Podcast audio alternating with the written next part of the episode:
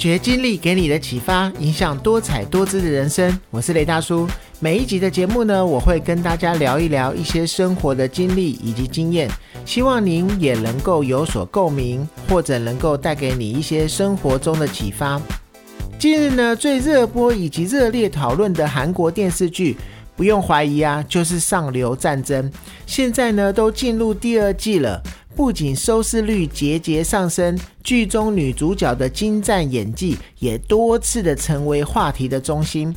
而在第二季的首播呢，就洒狗血的剧情，我想啊，应该很多观众都觉得又夸张又很爱看。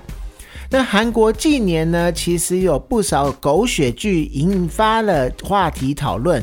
那去年上半年才有掀起全民追剧潮的夫妇的世界。近期掀起热议的，则是刚刚所说的上流战争。它的故事呢，描述了为了跻身上流社区，将孩子送入名校学府呢，而不择手段的扭曲人性。虽然复杂的人物关系呢，夸大的剧情都被认为相当的傻狗血。不过呢，这些硬底子演员演起来呢，不仅是毫无违和感，让观众也追得津津有味。那各位呢，是不是也有这一种经验？在看电视剧的时候，当看到以下的这一些洒狗血的剧情，是不是让你看的时候又想要骂人，但又忍不住一集一集的看下去？第一个我们常常见的就是剧情中的第二男主角是暖男，而第二女主角反而是个贱人，让这一个剧呢看起来非常的有看头。再来，我们也常常看到的，在剧中问被杀的人说凶手是谁，他就会快要断气的说杀害我的凶手是，但是通常呢，他讲到重点前一定就会断气。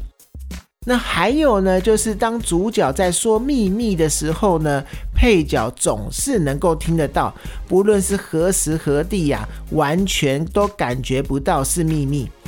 那再来，还有男主角说“你听我解释”的时候。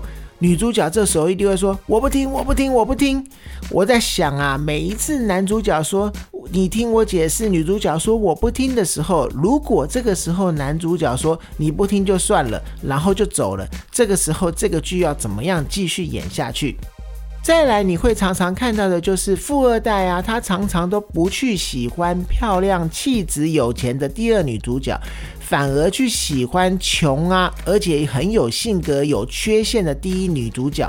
这个真的是非常的神奇，也太不符合常理了。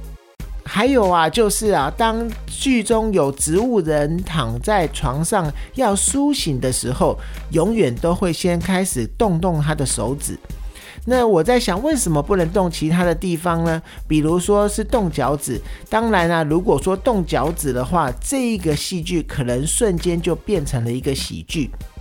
还有你在剧中也会看到一些剧情，就是比如说一个人快要死了，他还废话连篇，讲了一大堆的话，然后呢，另外一个人呢就蹲在他旁边说：“不不，你不会死的。”为什么不赶快把他送到医院呢？在你们一定也不陌生的是，当有追兵追上来的时候呢，其中一个人会说：“你快走，他们马上就要追上来了。”那另外一个马上就会回答说：“不行，我不能丢下你一个人。”那为什么不赶快一起走呢？是想要要死一起死的概念吗？然后啊，还有你们会看到一些戏剧里面呢，当在洞房的时候亲一下以后，就会渐渐的躺下去，然后就没了。那这个其实呢，大家都很清楚，后面才是重点，大家想要看的是后面啊。再来呢，我们看到的每一对相爱的情侣啊，后面都一定会有狠心拆散的爸爸妈妈，还有啊，就是。在剧中，我们看到一些狗血剧会出现的，就是主角会说有句话不知道该不该说，然后最后还是说了。如果是我呢，我就会非常生气，因为如果你不想说的话，你就不要开一个头。再来呢，你会看到的是剧情中男主角常常会跟女主角说：“等我回来，我们就结婚。”那看到这一句，你就会知道最后的剧情结果，他们一定结不了婚。还有还有啊，就是每次逃走的时候，都会有东西不小心的绊倒自己，然后发出声音。这个时候追兵就知道他在哪里，然后马上追上去。还有一个就是，我觉得莫名其妙的，就是常常在剧中啊蒙一个面纱，就认不出来是谁了。男扮女装呢，也不一定会看得出来。当我们都瞎了，但是呢，只要女方呢扮男装的时候扎起了一个头发，当这个头发不小心散开的时候，就会立即的被发现是女人。还有还有，你在一些古装剧会看到的，就是当刽子手总是要等到刀下留人的那一刻，奇怪，他就是要等那么久都不去执行他的任务。再来就是你会发现呢，有一些剧中，当女配角端着瓷器躲在门后或者是帘子后的时候，听到了什么令人震惊的消息。他一定就会惊讶到失手，然后打碎手中的那个瓷器，引起正在讨论的人的那两个人的注意。这个真的是一个很有趣的剧情，而且每一次都要这样子编剧。再来呢，还有你会看到的一些剧情呢，就是每一个青楼都会有一个神秘的女子，她保持着高尚的情操，不与世俗同流合污。她真的是琴棋书画样样都精通。然后呢，众多慕名而来的男子想要见一面，她还不接客。这是一个什么样的好笑剧情？然后还有啊，你就会发现，在警察抓贼的时候，大老远就会喊别跑，然后呢，贼呢他就一定会拔腿就跑，然后警察就会在后面一直追。那当然呢，这些剧情也可能是因为，如果他不喊别跑的话，观众就不会知道到底哪一个是贼，哪一个是警察了，是不是很有趣？再来呢，我觉得还有一个蛮有趣的事情，就是呢，当剧情中跟小三上床呢，她就会怀孕，然而常常呢，女主角她在做菜的时候，她就会切到手，这个都是编剧常常用的一个做法。再来，还有在一些武侠片中呢，你会常常看到武林高手啊被一堆人给围住，永远呢打他的人呢都是一个一个排队的上，为什么不干脆一群人去揍他？我就不相信他这样还赢得了。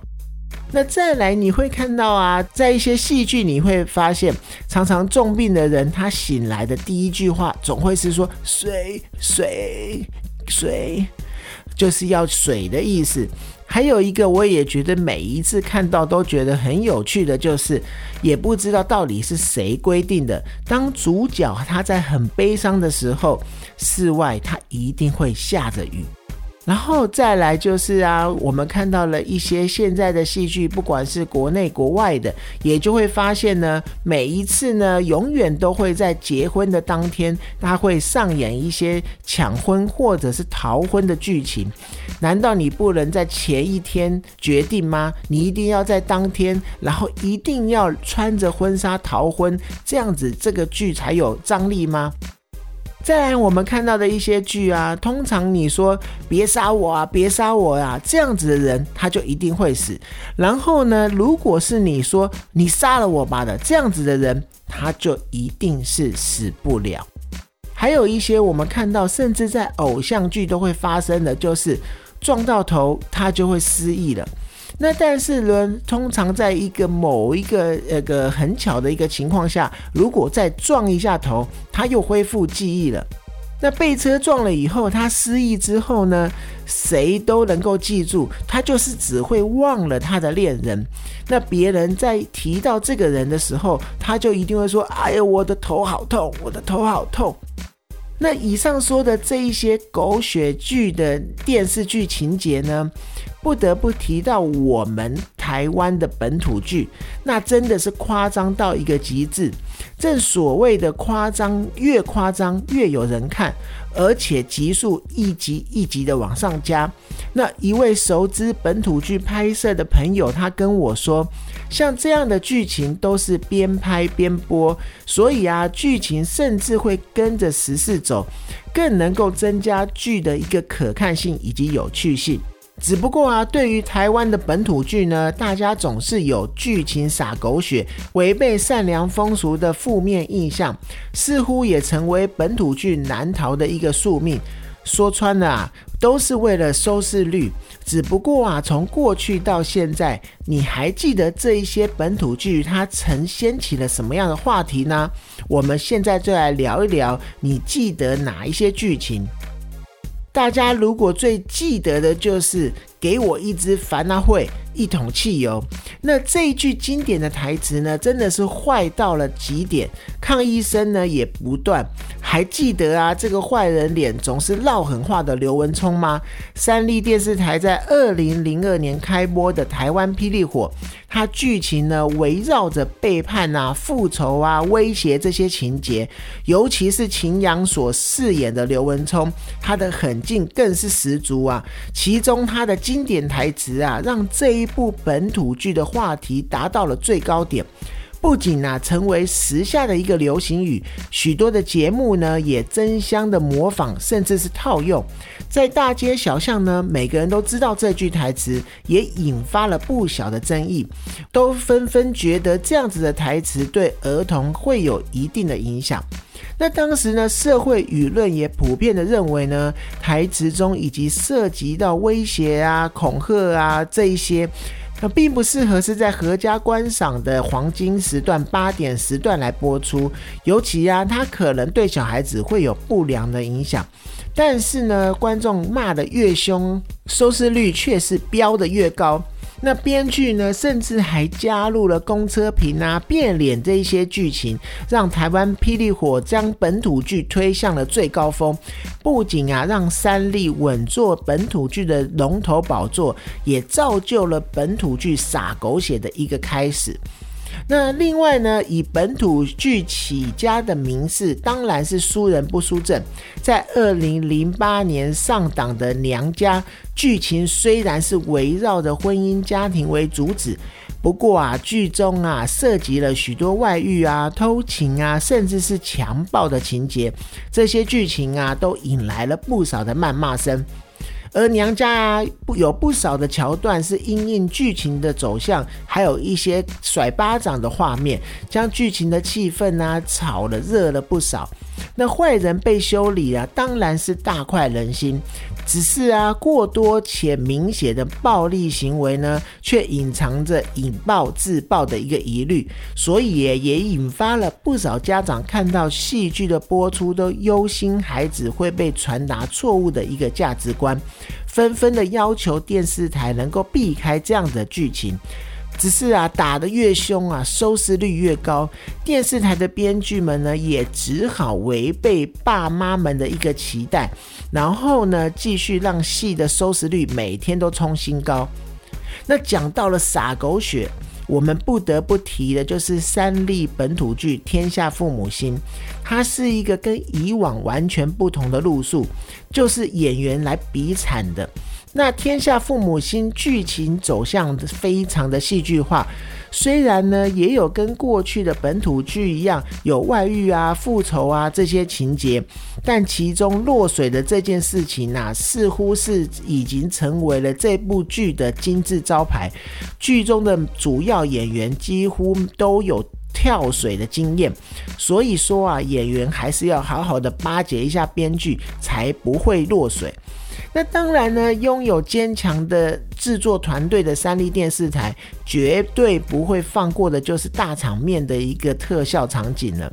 那这部剧呢，更是要进了一大步，竟然拍摄出飞车追逐和翻车的一些惊险画面，让观众看的是惊呼连连啊！那只不过呢，这些类似的梗已经被网友嫌弃了。认为毫无新意，那但这样子砸大钱呢，以呈现出剧情所需的一个紧张感，对制作团队来讲，其实是非常有挑战的。那演员们呢，也只能尽力的去配合。说实话，这一个戏剧，这一部戏剧的演员，还真的是不好当啊。那再来就是要说到夜市人生了。这个麦可撞飞的桥段爆红以后呢，网友精选出调侃的北斗爆菊拳更是经典。除了抢占各大报章娱乐杂志外呢，还被眼尖的日本网友转贴了。那本土剧这一次啊，可说是为国争光了，还红到了日本去。那夜市人生它引发的话题果然是有奏效，不仅是他的戏剧收视率一飞冲天，剧中的演员知名度呢，他也跟着水涨船高。那同时也让打对台的本土剧《天下父母心》的剧组也大为紧张，然后都也在想要用怎么样夸张的剧情来对应。那不过呢，这一些剧情有时实在是夸张过头了，就连 NCC 国家通讯传播委员会呢，也都会发出了关切的通知，希望不要再播出这样可能会有负面影响的一些剧情。这也等同呢，对所有的电视台宣告说，以后希望这样的剧情能够改进。那演出内容别要再有类似撒狗血剧情来出现。那只是呢，对收视率斤斤计较的电视台来说呢，这样子可能警告不足以去影响他们对剧情演出的方式。我自己呢是觉得，所有的戏剧演出，它其实是一种娱乐。那各位观众的选择其实也非常的多，你可以选择看或不看，或者看其他的一些电视剧，或是其他的节目。那喜欢呢，你就继续的去追；不喜欢呢，你就转别的台去追别的剧。那也不要把一些事情看得太重。那如果说呢，觉得会影响到孩子的话，那其实。就不要在这一个孩子能够一起看的时间来看这个戏剧。那老实说，现在网络上当然也有很多的一些管道能够去收看。那如果说怕影响到孩子，我觉得就可以避开这样子的一个时间跟孩子一起看。那当然呢，最后一句话也就是说，这一些娱乐性的节目呢，看着开心就好了。或许也可以借由这样子的一个机会，给孩子做一些机会教育，我觉得也是挺不错的。那今天的节目呢，就到这边。不知道上面说的一些撒狗血的剧情，以及不管是韩国的戏剧，或者是台湾本土的戏剧，大家看了以后有没有什么样的一些想法跟看法？那如果有任何你觉得很有趣的事情想要跟我们分享的，也欢迎您在 Apple Podcast 上面留言，并且能够给我五星鼓励。发掘经历给你的启发，影响多彩多姿的人生。我是雷大叔，透过我的分享呢，希望能够让你得到一些收获。谢谢你的收听，我们下次见。